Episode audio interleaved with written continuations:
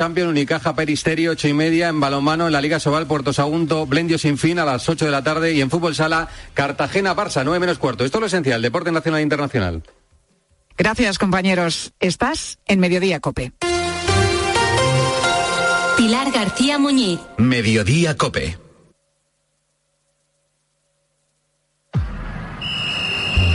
Deportes. Deportes. Deportes. Cope Bilbao. Estar informado.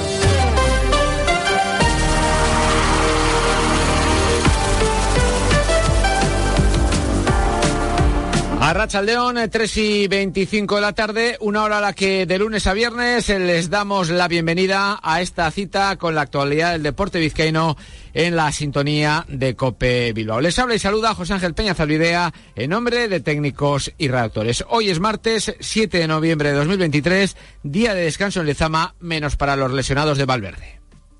Puertas y persianas Suachu. En Recalde les ofrece la actualidad del Athletic.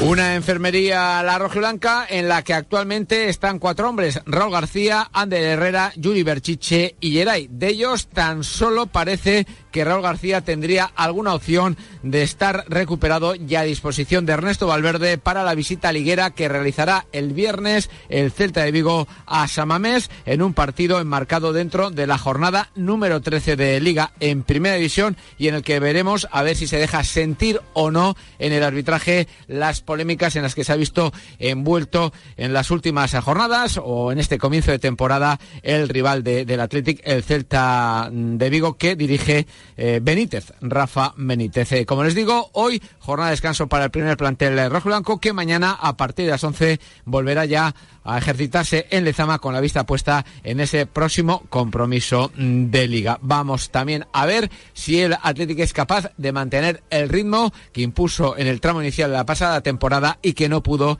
eh, mantener eh, a partir de la reanudación de, la liga tras el eh, parón eh, mundialista. Hoy, eh, mejor dicho, esta temporada la historia es totalmente distinta. Para empezar, no hay ese parón, aunque sí un eh, breve eh, inciso, de nuevo un breve paréntesis eh, tras esta jornada por aquello de la comparecencia de las selecciones nacionales. Y vamos a aprovechar que hoy es jornada de descanso en Lezama para hablar de un ex rojo blanco y con un ex rojo y blanco como Aitor Caranca y es que se cumplen eh, 30 años de su debut con la camiseta rojo y blanca y también 10 temporadas desde su estreno como primer entrenador.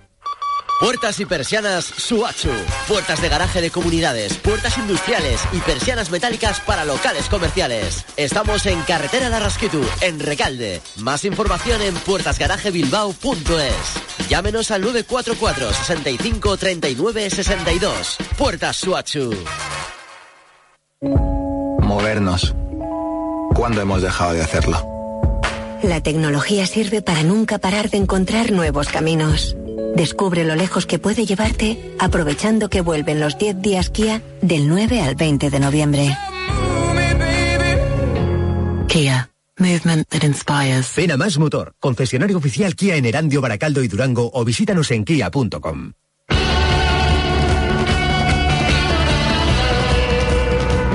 En el mundo de la canasta, pendientes eh, de la cuarta jornada de la FIBA Europe eh, Cup, en la que está inmerso Bilbao Basket eh, y que mañana le va a hacer medirse en eh, Miribilla a partir de las 8 de la tarde al conjunto polaco del Anwil, un Bilbao que quiere ya certificar y asegurar su acceso a la segunda ronda. Escuchamos al entrenador de los hombres de negro en la víspera de ese duelo. Yo creo que evidentemente que le doy muchísima muchísima importancia en lo anímico, pero para trabajar lo anímico para mí lo mejor es enfocar la importancia del partido. El reto es sin ninguna duda mayúsculo, ¿no? De ganar, pues sería en este sentido un paso muy muy muy importante. Hay mucho premio, mucho mucho mucho premio. Y hay que destacar eh, también eh, la buena respuesta que está teniendo una vez más el Winter Series eh, de cesta punta. Ayer de nuevo 1.800 espectadores en el Guernica Hayalay para presenciar el duelo entre Erquiaga y Barlucea y Johan López. Pues de todo esto y un poquito más les hablamos de inmediato en sintonía de Cope más Bilbao.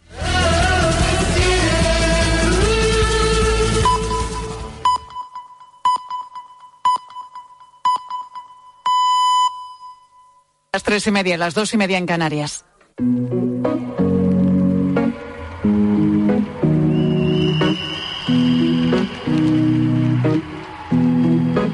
Pilar García Muñiz. Mediodía Cope.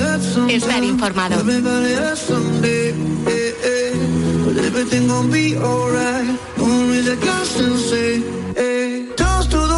Marc Gauthier tiene 63 años y lleva casi tres décadas padeciendo Parkinson. Los primeros síntomas llegaron cuando tenía 36 años, muy joven, la verdad. Le fallaba la coordinación, tenía también eh, problemas de movimiento, cierta rigidez en el cuerpo y temblores. La enfermedad fue avanzando rápidamente hasta tal punto que este francés llegó a tener una discapacidad del 95%. Hace un par de años recibió una llamada que le ha cambiado la vida la llamada de la Escuela Politécnica Federal de Lausana, en Suiza. Estaban desarrollando algo nuevo, una investigación que podría devolverle la movilidad y necesitaban probarlo en un paciente como él, como Mark.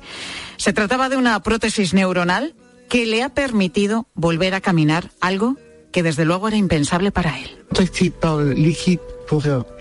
Me contactó el equipo del estudio. Al principio dije que no porque eran cuatro meses de trabajo y cuatro meses de trabajo no es nada fácil, pero después acepté porque pensé que podría ser una oportunidad para mí.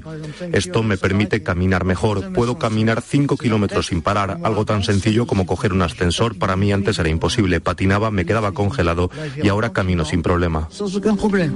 Pues todo esto a través de una prótesis neuronal que, como escuchábamos, le ha permitido volver a caminar hasta 5 kilómetros diarios. A pesar de todos los avances de la neurología, la causa del Parkinson sigue siendo desconocida, por lo que tampoco se sabe cómo prevenirlo, ni tiene cura, pero sí tratamientos que ralentizan su avance y mejoran la calidad de vida de los pacientes. Afecta tanto a hombres como a mujeres y más del 70% de las personas diagnosticadas superan los 65 años de edad, según datos de la Asociación Parkinson Madrid. Y la gran mayoría de los enfermos, eso sí, el 90% de ellos, pues llega a tener problemas para caminar. Por eso, este avance, este implante neuronal, abre una gran ventana a la esperanza. Y entre los científicos que han desarrollado esta neuroprótesis se encuentra un español, un madrileño de 39 años que se llama Eduardo Martín. Eduardo, muy buenas tardes. Hola, ¿qué tal? Buenas tardes. Bueno, estamos todos, Eduardo, sorprendidísimos, ¿no? Con, con esta investigación que habéis llevado a cabo, con el vídeo, cuando vemos a Mark, además, andando como andamos cualquiera de nosotros. Es de verdad impactante. Eh, cuéntanos, ¿cómo funciona este implante neuronal? Eh, bueno, en, realidad la, idea del implante es que vamos a, a, poner unos electrodos sobre la médula espinal en la zona lumbar. Entonces hay que saber que la zona lumbar es donde están las neuronas que controlan la, los músculos de las piernas. Entonces ponemos unos electrodos en esa zona, se conecta con un cable a una, cajita, una pila, si quieres, que es la que va a estar enviando estos, estos impulsos eléctricos, y con electricidad vamos a reactivar esa zona de la médula para facilitar los movimientos de las piernas. Un avance así, claro, no, no llega de la noche a la mañana. ¿Cuánto tiempo lleváis trabajando en él? Eh, pues sí, en total la idea inicial eh, se pensó en torno a 2009. Yo empecé a trabajar esto, en esto hace unos 10 años eh, en nuestro grupo hemos trabajado mucho en el pasado también en, eh, aplicaciones de estimulación medular para mejorar la locomoción después de una lesión medular, es decir, con gente que está en silla de ruedas. Y básicamente en este estudio lo que hemos hecho es eh, inspirarnos en lo que entendimos en pacientes con lesión medular para adaptarlo a los problemas que pueden sufrir los pacientes de Parkinson. Empezamos verificando que todo esto puede funcionar en modelos animales, para entender efectivamente si el concepto puede funcionar, cómo hay que optimizar esta estimulación, dónde hay que estimular y en qué momento y demás.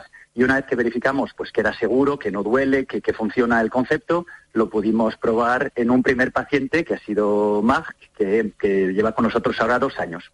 Eduardo, ¿pero qué relación tiene una cosa con la otra? Alguien, por ejemplo, que ha tenido un accidente de tráfico que le ha dejado en una silla de ruedas con un enfermo de Parkinson. Pues es muy buena pregunta. lo que llegamos a entender con todos los estudios que hicimos sobre lesión de médula espinal es que básicamente la zona lumbar de la médula controla los movimientos de las piernas. Entonces, después de una lesión, esa zona, visto que la, médula está dañada, no recibe ninguna información del cerebro. Entonces, claro, está como dormida, si quieres, y la estimulación permite de reactivarla. En el caso del Parkinson no es lo mismo. En el caso del Parkinson hay un problema a nivel del cerebro, pero bueno, toda la información que va a bajar hacia esa zona lumbar pues va a ser un poco como anormal, si quieres, ¿no? Va a estar un poco afectada y entonces la estimulación va a permitir de normalizar la activación de la médula de manera a que la locomoción también se normalice. Y Eduardo, ¿por qué elegisteis a, a Marc, a este paciente y no a otro? Bueno, buscamos primeramente un paciente que hubiera probado todo el tipo de terapias que existen. Hay que saber que para el Parkinson, primeramente, bueno, es una enfermedad neurodegenerativa, es decir, que los síntomas pueden ir evolucionando o hay nuevos síntomas que aparecen cuando la enfermedad evoluciona. Entonces hay diferentes tipos de terapias, ya sea eh, con pastillas, ya sea estimulación cerebral, que funcionan muy bien, muy bien para las primeras fases de la enfermedad. Cuando una persona empieza a desarrollar estos problemas de locomoción, la verdad es que no se sabe muy bien qué hacer, porque no hay ninguna terapia, aparte de hacer pues mucho ejercicio físico, fisioterapia y demás, que sí que puede ayudar mucho, pero no hay, no hay realmente nada muy específico, ¿no? Entonces buscamos a alguien que hubiera probado todo el tipo de terapias y que aún así, pese a eso, tuviera problemas de locomoción que le impidieran tener una vida normal. Me llama la atención además, bueno, muchísimas cosas, Eduardo, pero me llama la atención que el implante se pueda encender y apagar. Es decir, que durante las horas que está encendido, por decirlo de una manera que nos entendamos, el eh, paciente puede tener actividad y luego da, eh, simplemente es tan, tan fácil como apagarlo y ahí pierde esa actividad, ahí ya no podría caminar. Claro, entonces eh, el implante, lo que es la pila, lo que envía los impulsos eléctricos está bajo el abdomen, bajo la piel. Y entonces podemos poner como una especie de, de, sistema encima de la piel que va a conectarse y va a permitir encender o apagar esa pila de una manera muy sencilla en general, el paciente más que ha estado utilizando este implante activo lo tenía encendido durante el día y lo apaga cuando se va a dormir por la noche. En general, porque la estimulación le induce un poquito de tener una sensación, nota como un, hormigueo en las piernas y entonces, obviamente, para dormir no es muy agradable. Entonces lo apaga por la noche y en cuanto se levanta lo enciende. Y él tiene control de cuándo lo enciende, cuándo lo apaga y demás. Este es un primer paso, el que ha dado este enfermo, Marc. ¿Qué viene a partir de ahora, Eduardo? Eh, sí, efectivamente, y eso es importante indicarlo, es decir, la enfermedad de Parkinson es muy variada, puede afectar a pacientes jóvenes, como es el caso de Mark, a pacientes más mayores, la evolución también cambia de paciente a paciente, los síntomas cambian. Entonces, en el caso de, de este primer paciente ha funcionado sorprendentemente bien, de verdad, que es que nos hemos incluso quedado sorprendidos de lo bien que ha funcionado, tenemos ahora que verificar, primeramente, que esto se va a poder aplicar a muchas más, muchas más personas. Y como digo, visto la variabilidad de, perfiles de pacientes que pueda haber, tenemos que entender quién va a responder bien o quién puede no responder tan bien. Eso es uno de los aspectos principales. De Pero os vais a seguir enfocando en enfermos de Parkinson.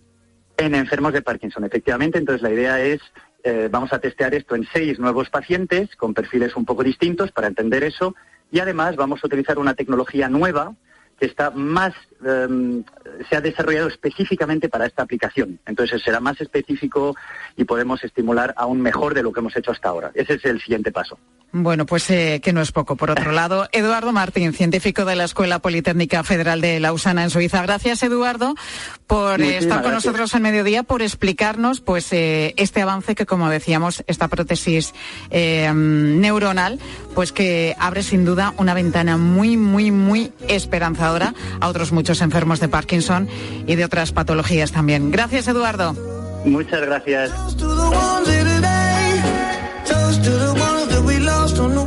Qué interesante, ¿verdad? Qué interesante todo lo que nos ha contado Eduardo de esta investigación, pues que fíjate lo que puede suponer para tantos y tantos enfermos de Parkinson y seguramente también para otros eh, enfermos con o pacientes con lesiones medulares. Eso en una etapa pues eh, más a largo plazo. Tenemos que contarte también una última hora que nos llega desde Portugal porque acaba de dimitir el primer ministro portugués Antonio Costa. Su salida se produce en medio de una investigación por corrupción, prevaricación y tráfico de influencias en la que habrían sido detenidos estrechos colaboradores suyos, entre ellos su jefe de gabinete. Pues esa es la noticia. Dimite el primer ministro portugués, Antonio Costa.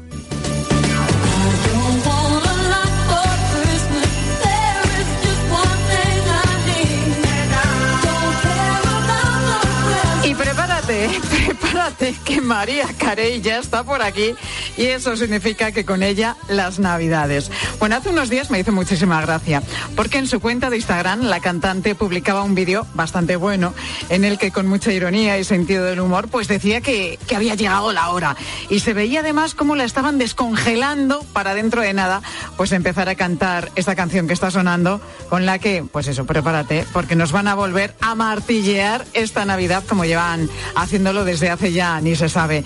Bueno, pues eso, que la Carey está ya preparada. En las ciudades ya se está poniendo también la iluminación y en los super y grandes almacenes pues tenemos listos los turrones y demás dulces y también los adornos navideños. Y con este ambientillo pues ha empezado también una guerra. Ángel Correas, muy buenas tardes. ¿Qué tal, Pilar? Muy buenas. La guerra por ver quién lo tiene más grande. Pues sí, a ver quién tiene más grande el árbol de Navidad. No se vaya a pensar nadie nada raro, ¿eh? No, no, Hablamos no, no, no. de árboles de Navidad porque hay una disputa entre ciudades por tener ese mayor árbol de España. Y en esa pelea está Badalona, donde su alcalde, que es Javier García Albiol, pues va a encender el próximo 18 de noviembre, no queda mucho, un árbol de 40 metros de altura, que para hacernos una idea equivale a 16 pisos. No está nada mal. Ponte el arbolito, ¿eh? Sí, sí, tú Ponte a levanta el adornarlo. cuello y a ver hasta dónde te llega la vista. Bueno, el arbolito en cuestión, que de arbolito no tiene nada, ya está instalado, ya se puede ver y ha costado la friolera de 250.000 euros. Claro, es que no es el pino que pasta. pones en tu casa. Claro, es que es algo esto más. es una estructura Bueno, metálica que va creciendo, que Pues, es, eh, bueno. pues efectivamente. Y Bueno, luego los adornos y las luces. Dice. Albiol que Badalona va a vivir la Navidad más espectacular y mágica de la historia y pretende hacerlo pues empezando con este árbol gigante. Vamos, que le ha salido este año competencia a Abel Caballero, que presume de tener la ciudad más iluminada y mejor adornada del mundo durante las Navidades. Sí, está bastante pesado con eso. Bueno, pues es que Vigo es otra de las ciudades en disputa por el árbol de la Navidad más grande de Europa. Y aquí, Pilar, te diré que los centímetros, como en tantas otras cosas, importan. Porque, ¿sabes cuánto mide el árbol de Vigo? Hombre, si me dices que los centímetros importan, es que me dirá un poquito más que el de Badalona. Pues mira, sí, medio metro más, tampoco es que sea una cosa escandalosa, es decir, mide 40 metros y medio y también se va a encender el 18 de noviembre para que haya una competición en toda regla, el mismo día. Así que ese día, duelo de alcaldes inaugurando sus árboles de Navidad, cuanto más grandes mejor. Pero les ha salido a los dos un tercer competidor que no se esperaban y que asegura que el árbol más alto de España va a estar en su localidad, en Cartes, un pueblo de 6.000 habitantes de Cantabria que lo tiene muy claro. Va a superar a los otros dos árboles como sea. Está dispuesto a subir todos los metros que haga falta para ser, eso sí, el alcalde que lo tenga más grande, el árbol de Navidad. Pues vamos a hablar con ese alcalde. Agustín Molleda, alcalde de Cartes. Muy buenas tardes. Buenas tardes, ¿qué tal? Un saludo. Alcalde, ¿cuánto va a medir su árbol?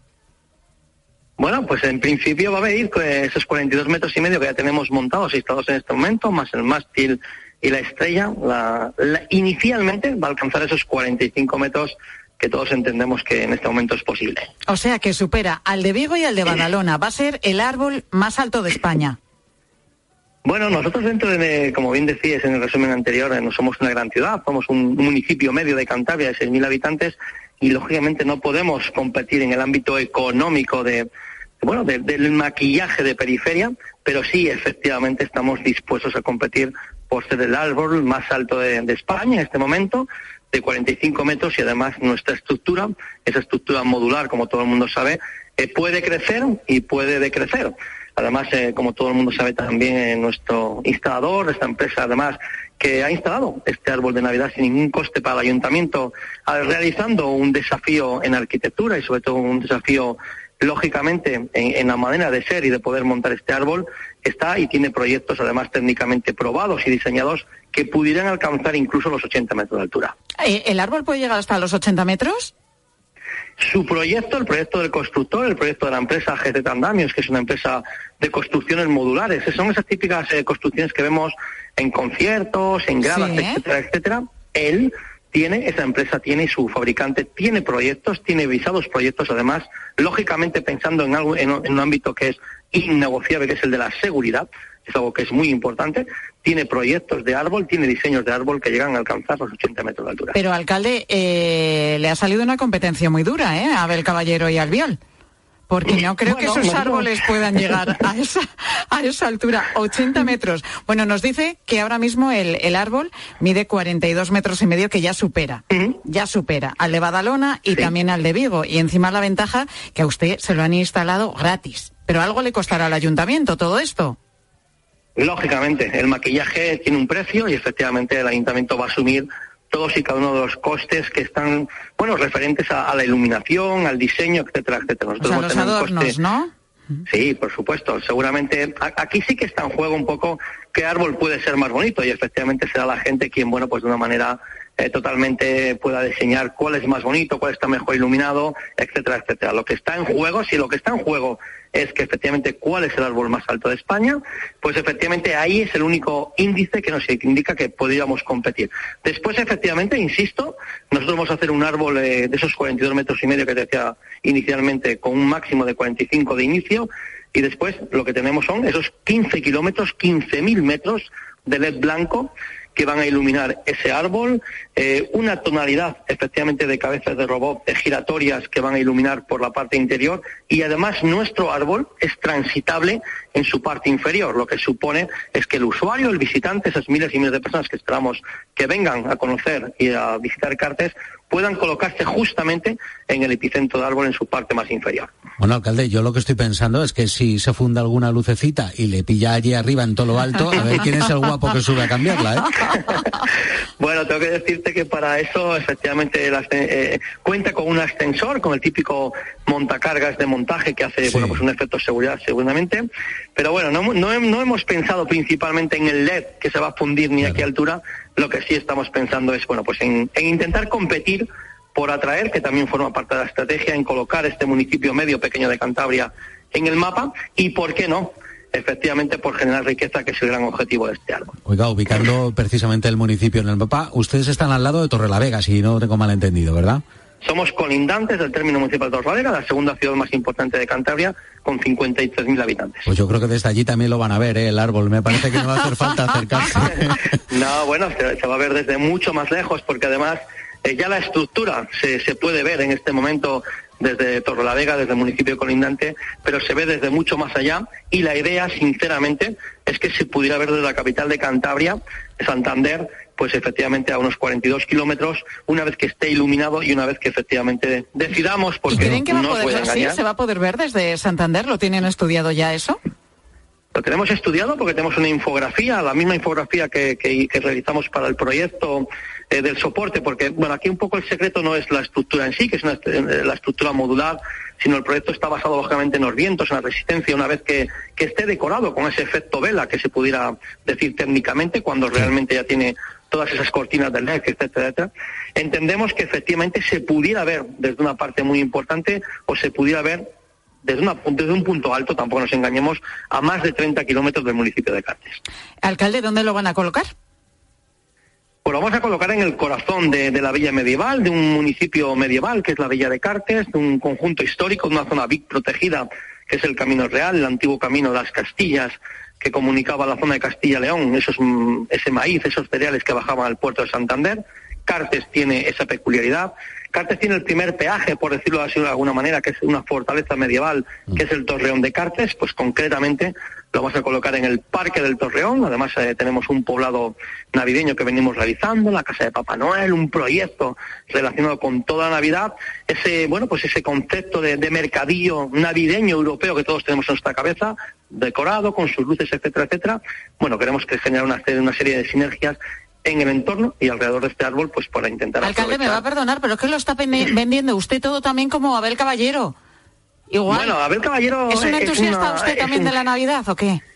quisiera pensar que soy un loco de la Navidad, no de la Navidad, pero soy un loco por mi municipio. Entonces, efectivamente, lo que lo que intentamos es, insisto, ¿vale? No podemos competir eh, en el ámbito, lo digo al principio, lo digo al final, ¿no? Tanto con Madalona como, como... Nosotros tenemos un 10% aproximadamente de nuestro presupuesto anual de lo que ustedes hablan de económicamente que puede invertir Vigo en su Navidad pero yo soy de los entusiastas, yo soy un poco de, la picardía, de, del lazarillo, ¿no? De ese hispano, de, esa gente española que ante la diversidad y la adversidad también tira de picardía y digo, y creo que además podemos afirmar, que efectivamente la ilusión tiene mucho más precio que lo económico y en este ámbito creo que la ilusión, el compromiso, el trabajo desinteresado de vecinos y empresarios de la zona del municipio de Cartes bueno, pues en este momento somos noticia nacional, como ustedes ven, y efectivamente pudiéramos competir con dos grandes ciudades como son tanto Badalona como Vigo. Yo lo que espero, alcalde, es que no le dé usted un susto, un susto a algún astronauta ¿eh? cuando lo encienda, porque eso se tiene que ver ya desde ahí arriba perfectamente, desde el espacio. si estamos en tema además de migración de aves, que me preocupan más que los astronautas, Ah, mira. para ser realistas, ¿no? Sí, sí, Pero bueno, todo creo que va a ser, un- efectivamente, tenemos eh, una estructura, insisto, en este momento totalmente realizada en su parte superior, totalmente garantizada, totalmente accesible y totalmente segura que también es una preocupación, lógicamente, que compartimos, insisto, esperando a esos usuarios, esos vecinos que van a visitar Bueno, nuestro como nuestro reclamo turístico, desde luego es fabuloso. Es fabulosa esta idea, este árbol que va a llegar en principio hasta los 45 metros y que si acaso si se pican los de Badalona y los de Vigo, pues igual, un poquito más. Es el árbol de Navidad que van a instalar en Cartes, en esta localidad eh, cántabra. Acabamos de hablar con Agustín Molleda, que es su alcalde. Alcalde, gracias por atendernos, que le iba a decir ya feliz Navidad, pero que estamos todavía en noviembre, vamos a dejarlo para un poquito más adelante. Que vaya bien, de momento, la instalación de este árbol tan gigantesco que, que van a tener ustedes. Gracias por atendernos. Que vaya bien, que sea, que sea posible. Un fuerte abrazo y muchísimas gracias a vosotros. Gracias, alcalde. Bueno, pues que estamos ya a vueltas con, con la Navidad, es que la tenemos ahí a la vuelta de la esquina. Y mira, hoy preguntábamos por algo que también es muy navideño, la lotería. ¿Has perdido alguna vez o encontrado un décimo de lotería? ¿Qué hiciste? Por cierto, ¿has comprado ya algún décimo para la del 22 de diciembre o empiezas justo ahora en estas fechas? ¿Eres de los adelantados que compras siempre en verano en el lugar en el que estás de vacaciones? ¿Y qué nos han dicho los oyentes, Correas? Mira, por ejemplo, Gloria de Bilbao dice que hace acopio directamente de todos los décimos que se van encontrando por la ciudad. Pues yo este año ya tengo como, como cinco décimos, más luego alguna participación que he cogido así de estas loterías que venden en participaciones. Y bueno, espero que sí, que este año sea la definitiva ya. Y ya no tenga que, bueno, volvería a jugar, pero menos. Bueno, Gloria, cinco décimos ya no está nada mal, ¿eh? Y alguna participación, Sí, Gloria, ahí va, cogiendo, cogiendo, mira, ya lleva un buen pellizco. Manolo es de esas personas que se adelantan a sacar sus décimos de Navidad. Yo tengo por costumbre cuando estoy en el verano de vacaciones, en la playa o en la montaña donde me pilla, tengo por costumbre comprar siempre algún recuerdo y entre los recuerdos pues me gusta sacar algún décimo participación de la lotería de Navidad. Lo que ocurre es que alguna vez he empezado pronto las vacaciones y todavía no había enseñado la venta. Claro, eso también pasa, hay que esperarnos, es, es en agosto, ¿no? Hacia el final. Yo eh, creo que no, que es antes, es, ¿es hacia el mes de julio, sí, ¿En porque se aprovecha la, etapa Sí. del verano cuando ya la gente se empieza a mover para, para empezar a vender. Pero checa un poco ver eh, las colas que muchas veces se forman en las administraciones de lotería justo en el paseo marítimo, la gente en bañador en tirantes con el décimo de lotería de Navidad. Sí, es curiosa claro. esa imagen. Bueno, mira, Marisa nos escribe desde Cádiz, una de esas zonas donde podrías eh, estar en bañador o tirantes y comprarte un décimo. Pues ella cuenta que se encontró junto a su madre una cartera y dentro, efectivamente, tenía uno de los boletos para Navidad. y tal como se los encontró, como iban dentro de una cartera con la documentación de la persona que, que era la propietaria del décimo, estábamos a, a dos pasos de donde la había perdido la propietaria, entonces era la cajera de un supermercado donde habíamos estado. Y vamos, porque de hecho yo la conocía por la fotografía del DNI, la conocía Anda, y se lo entregamos en mano. Bueno, pues claro, al ver la documentación, ver la foto, identificar a esa persona, se lo pudieron llevar en mano. Sería impresionante que esta historia hubiera terminado con que el décimo tocó. Sí, sí, Sería ¿verdad? anuncio, no nos ¿eh? ha dicho, nos lo hubiera contado, si hubiera tocado. Yo creo que sí, seguramente. No, si hubiera tocado seguramente, no Historión. sé, supongo, vamos, que ese es un historian. Bueno, Valentín de Logroño dice que esto, pues hombre, a él esto de la lotería mucho no le emociona, pero sí a su mujer. Lo de la lotería de Navidad para mi mujer es casi una religión. Empieza en verano, donde compra décimos a los que asignan nombres, porque hay muchos adeptos con los que intercambia esos, esos boletos. Y bueno, y acaba yo creo que el día del sorteo, justo antes de que empiece, que ya, pues bueno, hemos vivido una época de ilusión y, y normalmente empieza la desilusión. Pero bueno. Bueno. Dicen que el día 22 es el día de, de, la, salud, efectivamente. Eso es, y que no nos falte. En fin, María José de Almería nos cuenta que la esperanza es lo último que se pierde también con la lotería. Yo no me encuentro décimo, juego poquito, dos décimos yo. Mi marido juega algo más en el trabajo, pero son entre compañeros. No me he encontrado ninguno, no me ha tocado nada, sigo con la ilusión y espero que algún día toque, aunque sea un pellizquito para un caprichito. Sí, eso es lo que decimos todos, ¿verdad, María José? Un pellizquito, que tampoco nos queremos retirar, ¿o sí? Bueno, no, no. Un pellizquito, pues para eso, para tapar agujeros. Otra de las frases que más se repite también el 22 de diciembre. Bueno, es lo que nos han dicho los oyentes. Vamos a escuchar ahora lo que nos dice Pilar Cisneros Tocaya. Muy buenas tardes. Hola, Pilar, ¿qué tal? Bueno, eh, ¿crees que es legal que nos graben en vídeo incluso con audio en el puesto de trabajo? Eh, yo creo que no, no. Parece que no. Bueno, pues una oyente nos ha contado que para trabajar en una cadena de comida rápida tuvo que dar su consentimiento firmado en el contrato para eso, para que la grabaran. Y nosotros nos hemos hecho la misma, pregunta, si esto es legal o no. Así que enseguida lo vamos a explicar aquí en la tarde. Bueno, pues conocemos esta historia y todos los detalles enseguida en la tarde de COPE con Pilar Cisneros y Fernando de Aro.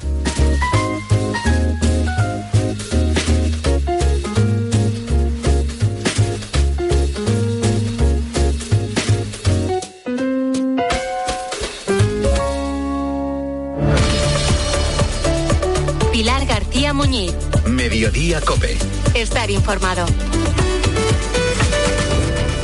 Los protagonistas de la actualidad. Y les propongo hablar de algo que tiene un tanto alarmada la opinión pública mundial, el uso de la inteligencia artificial. Se sientan cada mañana con Carlos Herrera. La secretaria de Estado de Digitalización, señora Carmen Artigas Brugal. Muy buenos días, Carlos. Yo creo que no tenemos que tener miedo, pero sí respeto. De lunes a viernes, de 6 a 1 del mediodía, las preguntas las hace Carlos Herrera en Herrera Incope. Con el seguro de coche de línea directa tendrás un seguimiento de tu grúa en tiempo real y a través de la app. Así, si tienes un fallo en el motor y tu coche te deja tirado, podrás estar tranquilo en todo momento. Solo un seguro adelantado a su tiempo puede hacer esto. Cámbiate ahora y te bajamos el precio de tu seguro de coche sí o sí. Ven directo a lineadirecta.com o llama al 917-700-700. El valor de ser directo. Consulta condiciones. Uf, empieza el frío. Y por si fuera poco, crack. Luna rota. No. Pero ¿sabes qué? Al mal tiempo, crystalbox.es. Hice clic y en un plis, listo. Pim pam. Crystal crack. ¡Crystalbox! Arreglamos las lunas de tu coche en un plis. Eh, y si vienes a partir del 22 de octubre, te regalamos un paraguas. Te lo digo, te lo cuento. Te lo digo. Sigue subiéndome el seguro del coche, aunque nunca me han multado. Te lo cuento. Yo me voy a la mutua. Vente a la mutua con cualquiera de tus seguros. Te bajamos su precio, sea cual sea. Llama al 91 555 5555. 91 555 5555. Te lo digo, te lo cuento. Vente a la mutua. Condiciones en mutua.es. Todos aquellos que ya conducen el número uno se sienten únicos, especiales. Y para que puedas sentir esa increíble sensación, ahora la Black de Hyundai se convierte en Black Year. Black Year de Hyundai. Del 6 al 19 de noviembre, condiciones especiales en toda la gama el primer año. Más información en Hyundai.es. A ver esa foto, decir patata. ¡Hijolusa! Es que decir patata es decir hijolusa. Entre nuestra gran variedad encontrarás la patata perfecta para tu plato, siempre con la misma calidad. Patatas hijolusa. Empresa colaboradora del Plan 2030 de apoyo al deporte de base. 500 castillos, 9 rutas del vino, 40 posadas reales, 8 bienes patrimonio de la humanidad. Nada que se parezca a ti. Turismo Junta de Castilla y León. Elige tu Cope Bilbao. 97.8 y Cope Más 95.1 FM. Mamá, no sé si comprarme un lavavajillas que dure mucho o uno que dure poco. Yo que te he dicho siempre, el lavavajillas que dure. Cuando descubres que están diseñados para durar 20 años. Miele, claro. Cómpralo ahora en distribuidores oficiales, tiendas Miele y web. Vive el concierto de despedida de Lorenzo Santamaría, un referente en el pop melódico y romántico con números uno como Para que no me olvides, Si tú fueras mi mujer, Bailemos o Solo por ese amor. Para que no me olvides. Lorenzo Santamaría, tras una carrera meteórica en España y Latinoamérica, se retira de los escenarios. Si tú fueras mi mujer. Lorenzo Santamaría, 9 de noviembre, Teatro Campos Elíseos. Entradas en web y taquilla teatro. Brancas, 116 años de joyería. Salamoyúa, 27 años de subastas. La venta final de joyas, relojes, monedas, diamantes, plata y objetos restantes de la subasta de octubre finaliza el jueves 9. Es posible adquirir los lotes directamente en Salamoyúa, Gran Vía 40 y también en la web salamoyúa.com. Brancas, Gran Vía 40 Bilbao, compra y valoración de joyas y relojes. Rafa Sánchez, de la Unión, presenta Biografía. Un espectáculo que repasa toda su vida a través de las canciones más icónicas de la Unión. Con todos los éxitos, te llevará a lo más íntimo y a lo más importante de toda su carrera. Bilbao, 16 de noviembre. Concierto de Rafa Sánchez de la Unión. Teatro Campos Elíseos. Entradas en web y taquilla teatro. Escuchas Cope en Internet. TDT. Onda Media. FM y dispositivos móviles.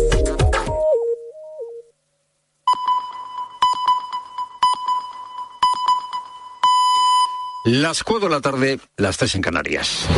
Con Pilar Cisneros y Fernando de Aro, la última hora en la tarde. Cope, estar informado. Muy buenas tardes a la gente, gente.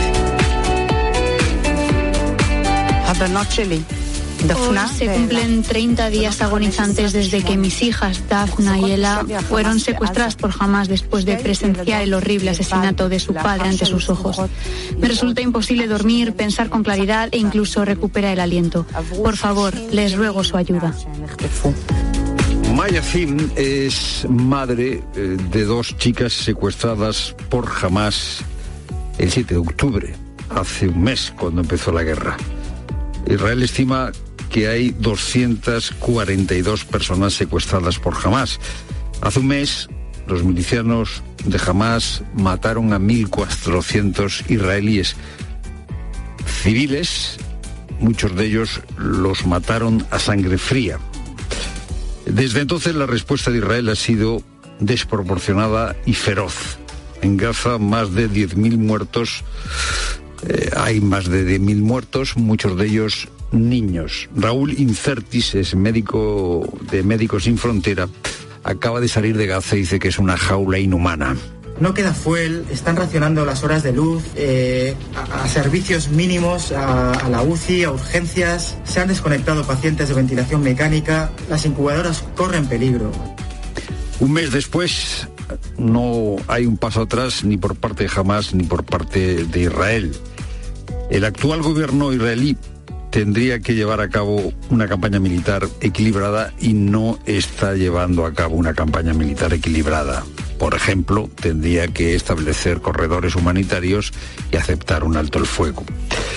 El gobierno israelí debería rescatar a los rehenes sanos y salvos, salvaguardar las alianzas que tiene en Oriente Próximo, ganar la guerra de la información y sobre todo, sobre todo, explicar quién va a gobernar Gaza una vez que jamás sea derrotado. Nada de eso se está produciendo en este momento.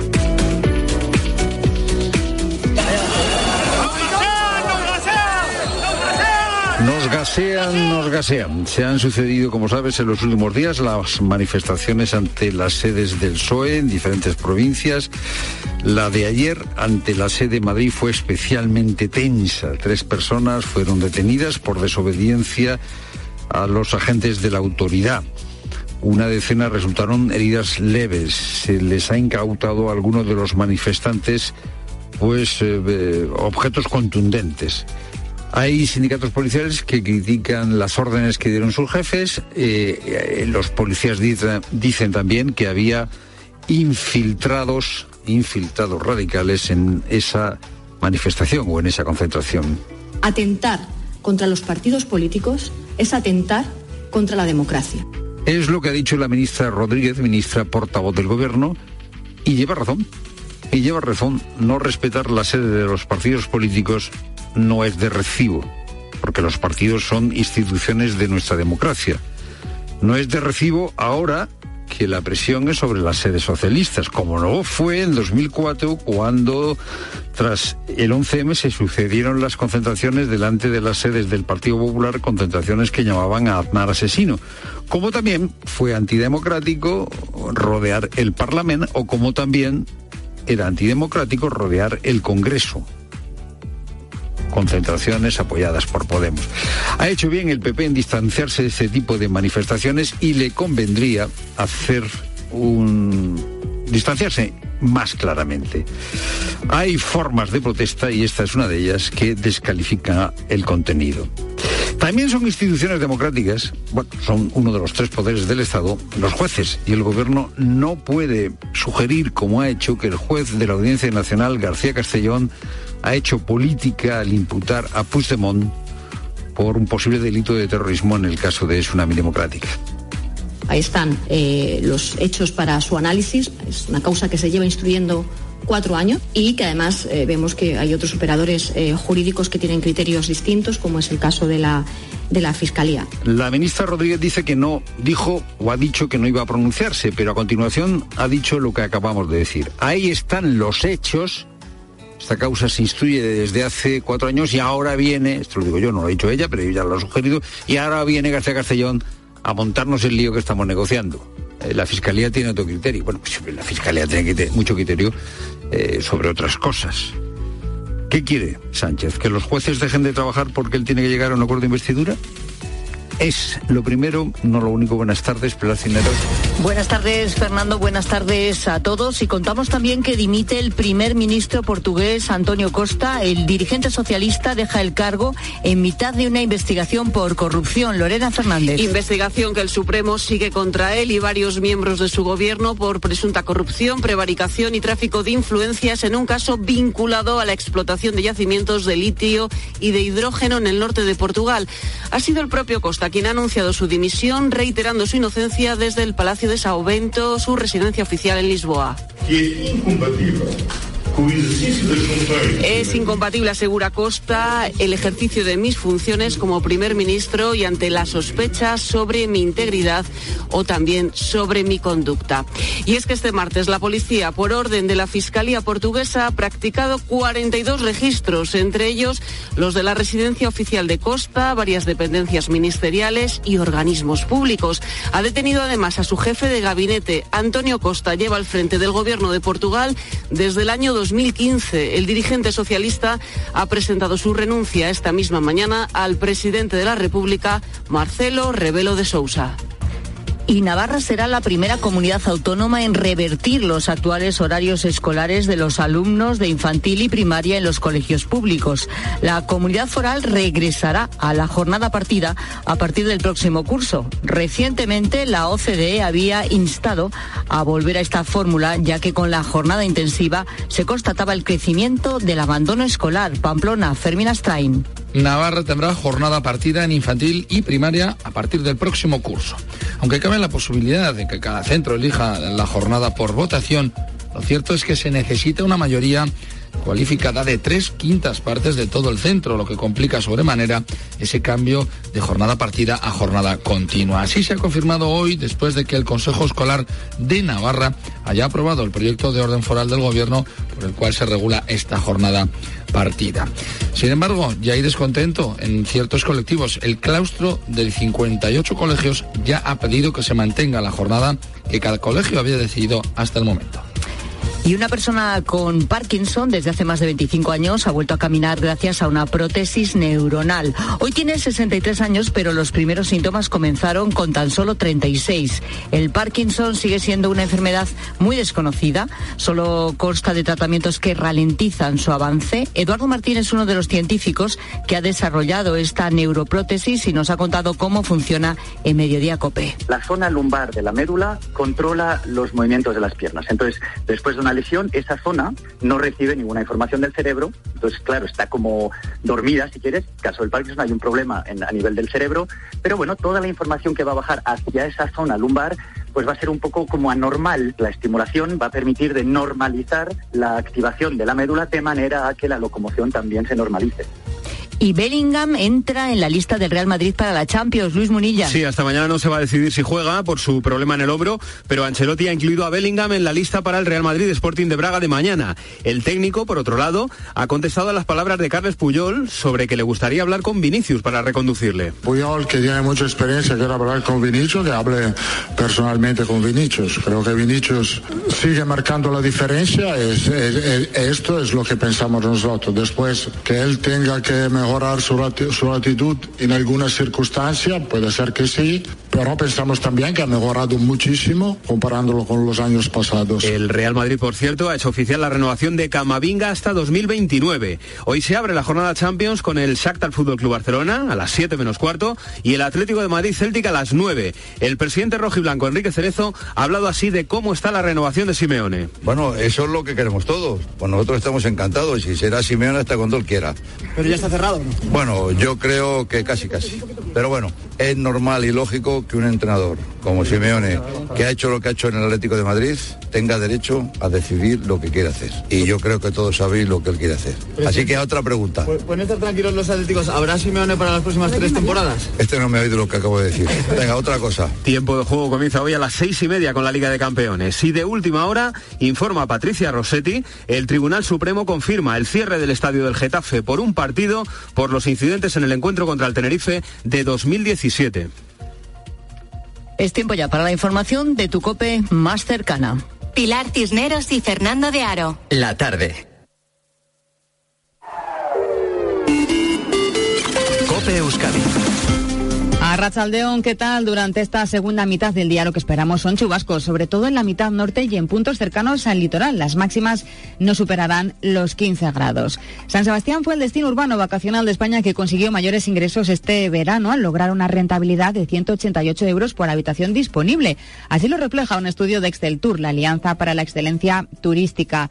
Bilbao, por su parte, figura en el sexto puesto del ranking con una rentabilidad de 106 euros por habitación disponible. Este incremento en los destinos urbanos se debe a factores como el disfrute de eventos culturales y deportivos. Tras San Sebastián, figuran Barcelona, Palma, Málaga y Cádiz. Seguimos contándote todo lo que te interesa aquí en la tarde de Cope con Pilar Cisneros y Fernando de Aro.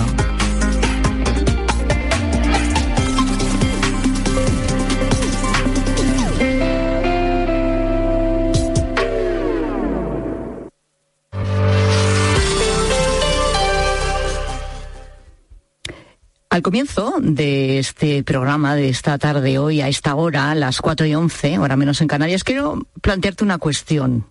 ¿Cómo de cómodo te sentirías en tu trabajo si supieras que se graban todas las conversaciones que tienes con tus compañeros?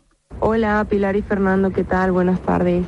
Eh, oye, les quería comentar un poco una situación personal que me está sucediendo por saber si alguien más le está pasando. Yo empecé a trabajar en un bar de estos de poke hace poco. Eh, una de las condiciones a la hora de firmar el contrato era que yo tenía que aceptar que escucharan, o sea, que me grabaran no solo con cámaras, sino con audio. Y no sé hasta qué punto esto es legal, porque claro, si ellos grabaran y ya, pero no vinieran a decirnos las cosas, pues mira, yo la verdad es que me daría igual. Pero que vengan y te comenten, pues resulta bastante incómodo.